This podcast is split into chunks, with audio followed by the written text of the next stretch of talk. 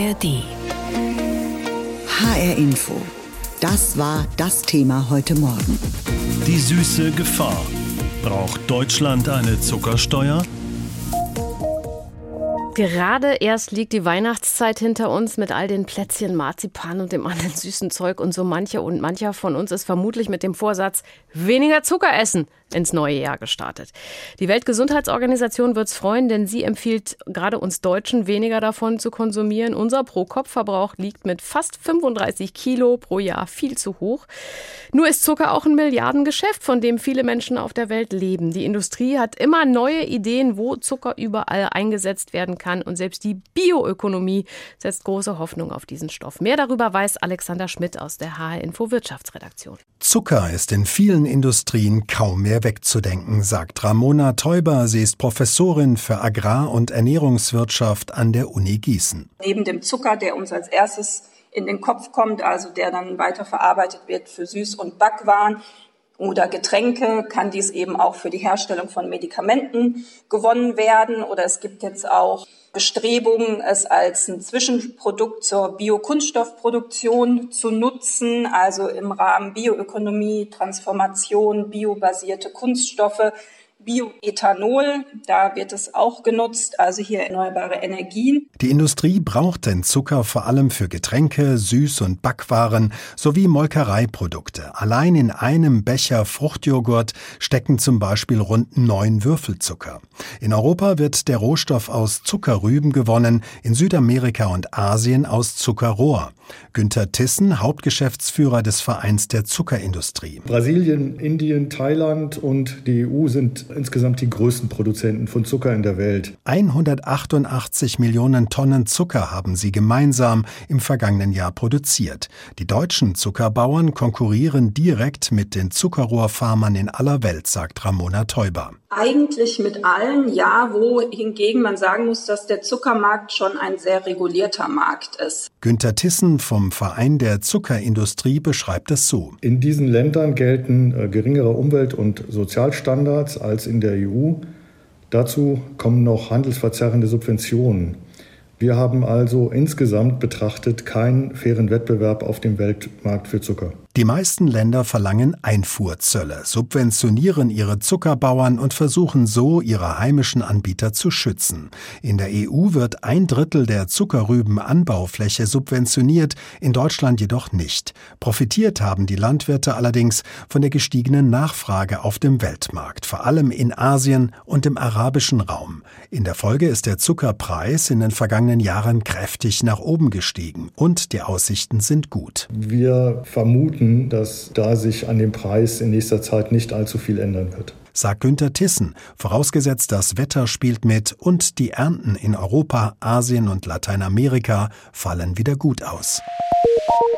Ach, da sitzt man abends auf dem Sofa, ist eigentlich noch satt vom Abendessen, aber irgendwie hat man doch noch Appetit auf was Süßes. Schokolade oder einfach eine Cola. Und das, obwohl wir ja eigentlich wissen, dass Süßes ungesund ist. Denn damit Lebensmittel schön süß schmecken, wird ihnen reichlich Zucker beigefügt. Oftmals in Mengen, die einen staunen lassen. Und damit sind nicht nur Gummibärchen und Co. gemeint. So können zum Beispiel in einer 500 Milliliter Flasche Ketchup schon mal 38 Zuckerwürfel stecken. Und ein zu viel an Zucker schadet nicht nur unseren Zähnen, sondern kann ernsthaft krank machen. Übergewicht, Diabetes, Herz-Kreislauf-Erkrankungen Erkrankung könnten die Folge sein. Das kostet den Einzelnen mitunter Lebensjahre und führt volkswirtschaftlich zu gewaltigen Gesundheitskosten. Wie also lassen wir den Zucker in Essen und Trinken weg? Darüber habe ich mit Nadja Schneider gesprochen. Sie arbeitet für die Deutsche Gesellschaft für Ernährung in der Sektion Hessen. Haben Sie als Fachfrau für gesunde Ernährung eigentlich auch eine Schwäche für Süßes oder geht das in Ihrem Job gar nicht? Doch, klar. Also auch ich esse natürlich gern mal ein Stück Schokolade oder auch gern ein Stück Kuchen. Das Entscheidende dabei ist einfach die Menge. Das heißt, die Empfehlung geht ja dahin, maximal 50 Gramm am Tag Zucker zu essen. Ich versuche es deshalb auch bewusst zu essen und nicht nebenbei Süßigkeiten mhm. zu essen. Und eventuell macht es auch Sinn, sich sowas mal vorzuportionieren, damit man eben nicht in Versuchung kommt und dann eine ganze Packung auf einmal isst. Ja, so geht mir das nämlich zum Beispiel gerne mal. Sie beraten ja Menschen beim Thema gesunde Ernährung. Was macht denn eigentlich der Zucker in unserem Körper? Und ist jede Form von Zucker gleich schlecht?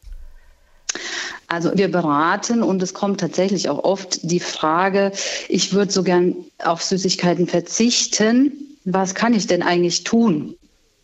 Und ja, dann gehen wir zu den Leuten auch hin und machen mal ganz klassisch manchmal den Kühlschrank auf. Und wenn uns dann schon die Süßgetränke auffallen, dann wissen wir schon, ne, also die Süßgetränke sind eine entscheidende Rolle, was das Thema Zucker betrifft und auch die Zuckeraufnahme weil die eben keinerlei Nährstoffe enthalten, sondern ne, wir trinken da auch gerne mal ja, schnell viel davon. Mhm. Das heißt, wir nehmen schnell viel Energie zu uns und äh, satt werden wir davon tatsächlich auch nicht. Und ja, dann wissen wir auch, dass äh, so die Aufnahme von oder wenn wir viel zuckerhaltige Getränke zu uns nehmen, das langfristig auch zu Übergewicht und Diabetes dann führen kann. Jetzt äh, wird Zucker ja auch ein richtiges Suchtpotenzial beigemessen. Wie gelingt es denn, wenn man sich jetzt magisch von Süßigkeiten angezogen fühlt, da einen gesunden Umgang mit Zucker zu finden? Man könnte ja sagen, okay, dann trinke ich halt nur noch Cola mit Süßstoff. Also ich weiß nicht, ob man wirklich von Suchtpotenzial sprechen kann, weil das ist äh, wissenschaftlich noch so ein bisschen oder noch nicht belegt. Aber die Gelüste kommen ja durch die Höhe der Süßschwelle. Was ist jetzt die Süßschwelle? Das ist eben die Grenze, ab der man etwas als süß empfindet. Und die äh, Süßschwelle können wir sowohl nach oben, aber glücklicherweise auch wieder nach unten verändern. Das Beispiel, Sie trinken Ihren Kaffee mit zwei Löffeln Zucker und dann kann man mal versuchen, aus den zwei Löffeln nur anderthalb Löffel Zucker zu machen. Und der Körper merkt nach einer Zeit oder schmeckt eben nach einer Zeit äh, genau dieses Süße, wie die zwei Löffel Zucker auch geschmeckt haben vorher. Das heißt, somit kann man nach und nach seine Süßschwelle wieder senken. Das funktioniert auch total gut, wenn man Fruchtjoghurts mag. Die kann man super mit einem Naturjoghurt mischen. Mhm. Hat sozusagen den gleichen Geschmack oder den Geschmack des Fruchtjoghurts, kann aber den Zucker reduzieren. Das funktioniert wunderbar bei einem Müsli, was man beispielsweise mit, mit Haferflocken mischen kann, um den Zucker zu reduzieren. Wichtig ist auf jeden Fall regelmäßig zu essen, das heißt regelmäßige Mahlzeiten. Denn wenn unser Körper mit allen Nährstoffen versorgt ist, ist die Gefahr, dass der Heißhunger mhm. kommt, mhm. tatsächlich geringer. Ausreichend trinken, am besten Wasser oder ungesüßte Tees. Wer auch mal ein bisschen Geschmack haben möchte, kann sich eine Saftschorle mischen, ein Teil Saft, drei Teile Wasser oder ein, ein Wasser mit Zitrone beispielsweise, Gurke. Da gibt es ganz viele Tipps.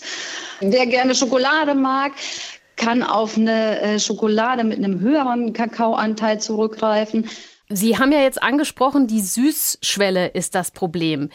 Wie ist es denn dann mit Süßstoff? Der ist ja genauso süß. Funktioniert das damit oder ist der auch ungesund? Tatsächlich hat Süßstoff eine viel, viel höhere Süßkraft als Zucker.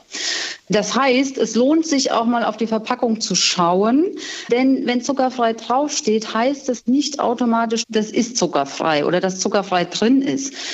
Entweder wird zum einen mit Süßstoff gesüßt, den man tatsächlich auch schwerer dosieren kann. Mhm.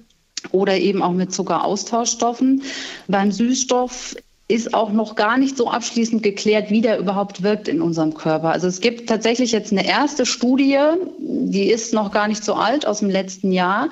Und die konnte zeigen, dass ein Teil der Süßstoffe tatsächlich doch eine Blutzuckerwirksamkeit hat.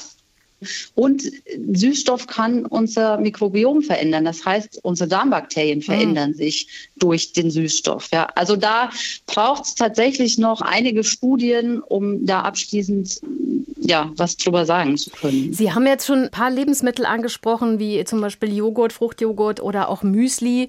Da spricht man ja gerne auch mal bei solchen Lebensmitteln von verstecktem Zucker ich denke dann immer, da kommt man ja aus dem Supermarkt gar nicht mehr raus, wenn man jetzt auch noch jedes Müsli und jede Wurst auf ihren Zuckergehalt checkt. Wie machen Sie das, wenn Sie einkaufen gehen? Ja, frische Lebensmittel. Wenn man die Möglichkeit hat, frisch zu kochen, dann sollte man das tatsächlich wählen. Auch beim Backen kann man wunderbar ja, bis fast die Hälfte des Zuckers einsparen, ohne dass man das tatsächlich schmeckt. Mhm. Und ja, ich versuche auf Fertigprodukte verzichten, weil das ist tatsächlich vielen gar nicht bewusst, was sich da an Zucker drin versteckt. Ne? Das ist nämlich extrem viel. Welche Rolle spielt denn eigentlich der Umgang mit dem Zucker, was man so von seinen Eltern mitbekommen hat. Also weiß ich nicht, wenn bei den Eltern buchstäblich die Liebe durch den Magen ging und irgendwie ja Süßigkeiten eine Belohnung waren, dann hat das vermutlich dramatische Folgen, oder? Genau, wir müssen jetzt erstmal evolutionär gucken, denn unsere Vorfahren wussten schon, alles, was süß ist, kann nicht giftig sein. Mhm. Somit ist zum Beispiel auch die Muttermilch süß. Das heißt, dadurch kennen wir schon den süßen Geschmack was aber im Umkehrschluss nicht heißt, dass Muttermilch dazu verführt, später auch Süßigkeiten zu essen. Da muss man sich ganz klar von abgrenzen. Es geht tatsächlich vielmehr darum, wenn Kleinkinder schon den süßen Geschmack kennenlernen, steht das natürlich auch in einem engen Zusammenhang damit, dass die natürlich auch später im Kindes-, Jugendalter oder auch im Erwachsenenalter diesen Geschmack beibehalten. Und ja, wenn man mal durch die Stadt geht äh, und eine Mutter mit Kinderwagen sieht, dann sieht man auch, dass ganz oft Kinder was zum Essen in der Hand haben, um mhm. vielleicht ruhig gestellt zu werden. Oder manchmal sind die Süßigkeiten ja auch eine Art Belohnung oder ein Trost, was natürlich dann dazu führt, dass wir von unseren Eltern quasi auch diesen süßen Geschmack mit anerzogen bekommen. Zumindest der Durchschnittsdeutsche isst pro Jahr fast 35 Kilo Zucker. Und auch ohne sich dessen unbedingt bewusst zu sein, denn in vielen Getränken und Lebensmitteln ist eben sehr viel Zucker drin. Nur wer zu viel zu sich nimmt, riskiert Übergewicht und damit verbundene Krankheiten wie Krebs und Diabetes. Dutzende Länder haben daher schon eine Zuckersteuer auf Softdrinks eingeführt. In Deutschland ist man sich diesbezüglich aber uneins. Bisher getroffene freiwillige Vereinbarungen mit Getränkeherstellern, die haben nur mäßigen Erfolg. Andere, wie in Großbritannien, die sind da rigoroser. Viele Briten lieben Softdrinks. Viele Briten bringen aber auch zu viel auf die Waage. Genau hier setzt die Zuckersteuer an. Offiziell heißt sie Softdrinks Industry Levy. Es handelt sich also um eine Steuer, die die Hersteller von Softdrinks für stark zuckerhaltige Getränke zahlen müssen. Die Besteuerung ist dabei gestaffelt. Ab 5 Gramm Zucker pro 100 Millilitern beträgt die Steuer 18 Pence pro Liter. Ab 8 Gramm Zucker werden 24 Pence pro Liter fällig. Action on Sugar macht sich für genau solche staatlichen Eingriffe stark. Die Organisation besteht aus Ärzten und Wissenschaftlern, die vor den negativen Folgen eines zu hohen Zuckerkonsums warnen. Die Steuer sei hilfreich, sagt Mary Brown, die Sprecherin von Action on Sugar. The sugar tax had a big impact. It's a policy that we would say is really successful in the UK. Die Zuckersteuer hat eine große Wirkung gezeigt. Diese Strategie ist in Großbritannien wirklich erfolgreich. Sie stellt für die Getränkehersteller einen großen Anreiz dar, den Zuckergehalt zu reduzieren, um die Steuer zu vermeiden. Eine Studie der Cambridge University legt nahe, dass die Zuckersteuer die Fettleibigkeit bei 10- und 11-jährigen Mädchen um 8 Prozent verringert hat. Die Zuckersteuer ist nur ein Teil eines ganzen Pakets, mit dem die Regierung gegen Übergewicht vorgehen will. Allerdings werden zentrale Bestandteile immer weiter verschoben. Zwar dürfen Supermärkte seit Herbst 2022 keine Quengelware mehr an den Kassen platzieren, aber das geplante Verbot von Lockangeboten für Junkfood soll nun doch erst im Oktober 2025 kommen. Die Regierung begründet das mit den derzeit hohen Lebensmittelpreisen und Lebenshaltungskosten.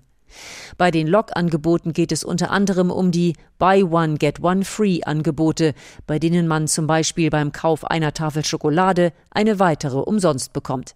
Experten zufolge führen Angebote dieser Art fast zu einer Verdoppelung des Schokoladenkonsums. Auch im Bereich der Werbung geht es derzeit nicht voran. Geplant war, dass ungesunde Lebensmittel im Fernsehen erst ab 21 Uhr beworben werden dürfen und online gar nicht mehr. Auch dieses Gesetz ist auf Oktober 2025 verschoben worden. Mary Brown ist empört.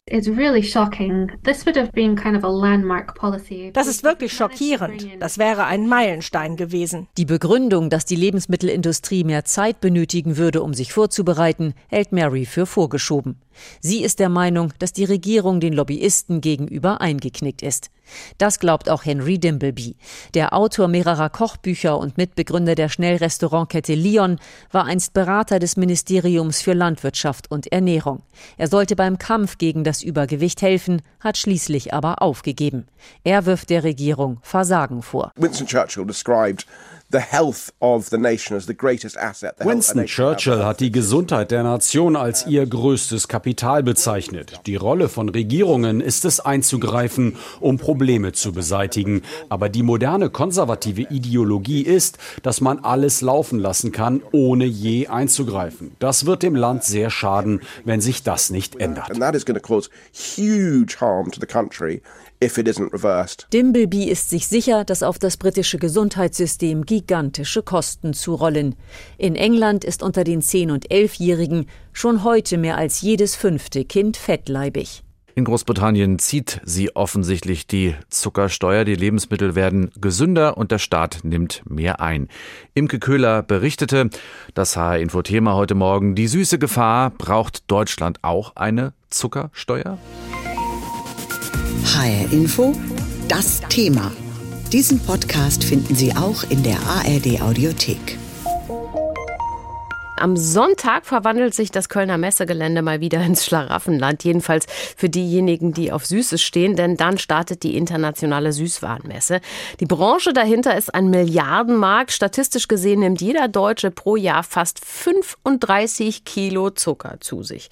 Ein wesentlicher Grund, warum wir immer dicker werden. Mittlerweile ist zum Beispiel allein jedes sechste Kind in Deutschland übergewichtig, Tendenz steigend. Und Übergewicht, das wissen wir, kann krank machen. Kein Wunder also, dass die Medizin immer öfter die Politik auffordert, dem Zucker den Kampf anzusagen. Und zwar in Form einer Zuckersteuer. Fachleute haben in einer Studie berechnet, dass der volkswirtschaftliche Nutzen einer solchen Steuer allein auf Süßgetränke bei 16 Milliarden Euro umgerechnet auf die nächsten zwei Jahrzehnte läge. Darüber habe ich mit dem Gesundheitswissenschaftler Karl Emmert Fees von der TU München gesprochen. Er ist Autor der eben genannten Studie. Wenn ich mir jetzt vorstelle, die Chips oder Gummibärchen kosten ein paar Cent mehr im Laden. Wenn ich da Lust drauf habe, dann kaufe ich die doch trotzdem. Warum glauben Sie, dass eine Zuckersteuer wirkt? Ja, das ist ein guter Punkt. Also jede Steuer, in dem Fall auch eine Zuckersteuer, muss natürlich Anreize setzen, dass sich das Verhalten ändert. Und internationale Studien haben ganz klar gezeigt, dass das bei etwa so 20 Prozent Preiserhöhung der Fall ist.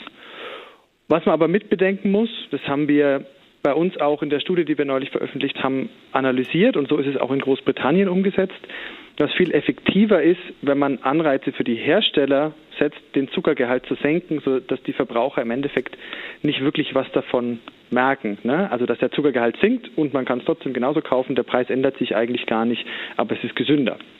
Jetzt essen ja viele von uns ziemlich ungesund. Das hat ja nicht nur unbedingt was mit Zucker zu tun, sondern auch mit falschen Fetten, Zusatzstoffen wie Hefeextrakt oder sowas. Ist es Ihrer Ansicht nach trotzdem richtig, sich da auf den Zucker zu konzentrieren?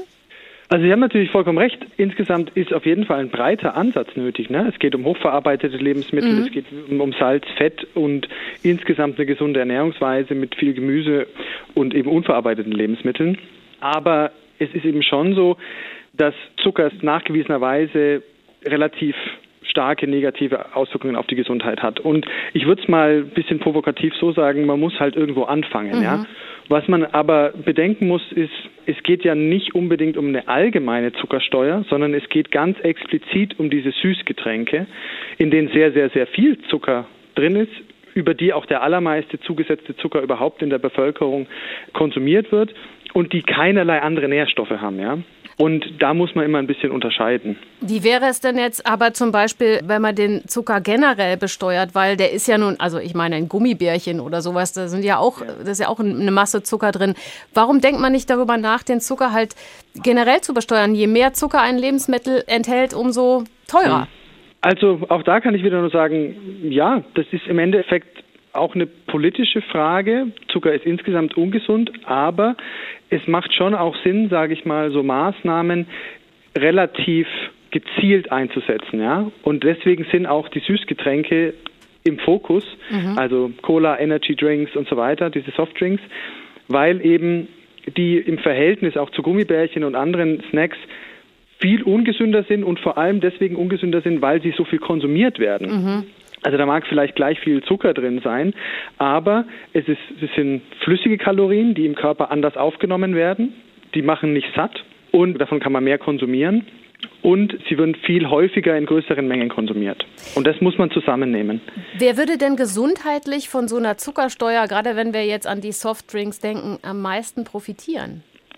Also insgesamt wahrscheinlich die gesamte Bevölkerung, ne? weil sie in der Breite schon viel konsumiert werden. Aber natürlich ist der Konsum unter Kindern und Jugendlichen in quasi allen Ländern und auch in Deutschland mit Abstand am höchsten. Ja?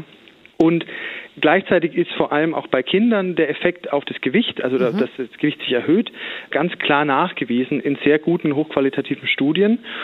Und wiederum muss man aber natürlich bedenken, dass gerade bei Kindern, bei Jugendlichen vielleicht nicht so. Die Kaufentscheidung wiederum, die Frage ist, ob das jetzt die Eltern dann kaufen oder die Kinder selber. Das muss man ein bisschen mitbedenken. Aber ich würde sagen, insgesamt würde die gesamte Bevölkerung äh, profitieren, insbesondere Kinder und Jugendliche. In Sachen Zuckersteuer hat die frühere Bundesernährungsministerin Julia Klöckner ja auf die Selbstverpflichtung der Industrie gesetzt. Andere sagen, dass der Konsument selbst ja eine Verantwortung dafür hat, was er zu sich nimmt. Geändert hat sich an unserem hohen Zuckerkonsum seit Jahrzehnten nichts. Wie wäre es denn also mit so einem generellen Label, wie das der Bürgerrat vorgeschlagen hat? Dann würde ja niemand bevormundet, wenn da genau draufsteht, das ist gesund, das nicht. Ja, auch Labeling ist grundsätzlich ein guter Ansatz. Es gibt ja auch mittlerweile den Nutri-Score bei manchen Marken oder bei den Supermarkt-Eigenmarken oft. Auch da ist wieder zu sagen, dass es natürlich verschiedene Interventionen, verschiedene politische Maßnahmen gibt, die unterschiedlich funktionieren und wirken. Ne? Bei einem Label sehe ich es, Mhm. Aber ich muss mich immer noch dafür oder dagegen entscheiden. Ich muss das Label verstehen. Mhm. Ich muss überhaupt Wert auf das Label legen. Und Sie haben völlig richtig gesagt, die freiwilligen Selbstverpflichtungen haben wir auch in der Studie Anfang des Jahres gezeigt, vor allem im Vergleich zu Großbritannien, haben die bei uns jetzt zu keiner Verringerung des Zuckergehalts in, in Süßgetränken geführt. Aber es ist eben oft sinnvoller, so strukturelle Maßnahmen wie eine Steuer einzusetzen, als, sage ich mal, rein durch Labeling oder durch irgendwelche Kampagnen, dass bestimmte Dinge ungesund sind, versuchen, das Verhalten der Bevölkerung zu verändern. Wer zu viel Zucker zu sich nimmt, riskiert Übergewicht und damit verbundene ernsthafte Krankheiten wie Krebs und Diabetes. Getränke wie Cola oder andere Limos stehen da besonders in der Kritik. In einem Liter Cola sind beispielsweise rund 100 Gramm Zucker enthalten. Mehr als das Doppelte der empfohlenen Menge, was die WHO zumindest empfiehlt pro Tag. In Deutschland wird daher immer mal wieder über eine Zuckersteuer diskutiert. Warum es die bis jetzt nicht gibt, dazu Lea Eichhorn. Frankreich, Mexiko, Norwegen. Diese und Dutzend andere Länder haben bereits eine Zuckersteuer eingeführt. In Großbritannien müssen Getränkehersteller eine gestaffelte Abgabe zahlen, abhängig vom Zuckergehalt ihrer Produkte. Professor Michael Laxi von der Technischen Universität München und sein Team haben untersucht, wie eine solche Steuer in Deutschland wirken könnte. Bei diesem Szenario würden wir erwarten, dass sich der Zuckerkonsum in der deutschen Erwachsenenbevölkerung um etwa drei Gramm pro Tag reduziert. Und hier würden wir dann über die kommenden 20 Jahre erwarten, dass wir in etwa 250.000 Fälle an Typ-2-Diabetes verhindern und Kosteneinsparungen von in etwa 16 Milliarden innerhalb und außerhalb des Gesundheitssystems sehen würden. Bisher setzt die Bundesregierung jedoch auf freiwillige Vereinbarungen mit Getränkeherstellern. Laut Studien mit mäßigem Erfolg. Das Bundeslandwirtschaftsministerium teilt jetzt mit, bis Ende des Jahres will es gemeinsam mit der Lebensmittelwirtschaft neue Ziele festlegen. Die Meinungen zu einer Zuckersteuer gehen in der deutschen Politik stark auseinander. Landwirtschaftsminister Cem Özdemir von den Grünen erklärte vor wenigen Monaten im Spiegelgespräch offensiv. Wenn ich es mir aussuchen könnte, würde ich äh, auch eine Zuckersteuer machen nach britischem Vorbild, aber das steht nicht in der Koalitionsvereinbarung. In der Koalition ist vor allem ein Koalitionspartner gegen diesen Vorschlag. Die FDP lehnt Steuererhöhungen grundsätzlich ab und macht auch bei der Zuckersteuer keine Ausnahme. Der landwirtschaftspolitische Sprecher der FDP im Bundestag, Gero Hocker, sagt, Verbraucher sollten nicht zusätzlich belastet werden. Und? Ich habe ganz große Zweifel, dass die ähm, Erwartungen, die man an eine Zuckersteuer knüpfen würde, dass die nicht erfüllt werden und es tatsächlich zu einer nachhaltigen äh, Konsumveränderung kommen würde. Ich glaube nicht, dass es ein geeignetes Instrument ist. Die Studienergebnisse der TU München überzeugen Hocker nicht. Dass Erwachsene durch eine Zuckersteuer rund drei Gramm weniger Zucker pro Tag konsumieren würden, in Hockers Augen ist das ein überschaubarer Effekt. Der Wissenschaftler und Studienautor Michael Laxi erklärt jedoch, das Ergebnis sei ein Durchschnittswert. Wer wie viele Softdrinks trinke, sei in Deutschland ungleich verteilt. Und es gibt aber schon auch sehr viele Personen, die sehr viel Softdrinks konsumieren. Und bei diesen Personen werden äh, deutlich größere Reduktionen der konsumierten Zuckermenge pro Tag zu erwarten. Ja, also wirklich auch 15 oder 15 Gramm äh, pro Tag, je nachdem, wie hoch eben der Konsum ist. Aktuell will sich das Bundeslandwirtschaftsministerium zur Frage nach einer Zuckersteuer nicht äußern und verweist auf das zuständige Bundesfinanzministerium. Dessen Sprecher sagt, es ist keine Zuckersteuer aktuell geplant und es gilt ja auch der Koalitionsvertrag, der neue steuerliche Belastung nicht vorsieht. Das Projekt Zuckersteuer liegt damit in Deutschland, zumindest für diese Legislaturperiode, auf Eis. Diesen Podcast finden Sie auch in der ARD Audiothek.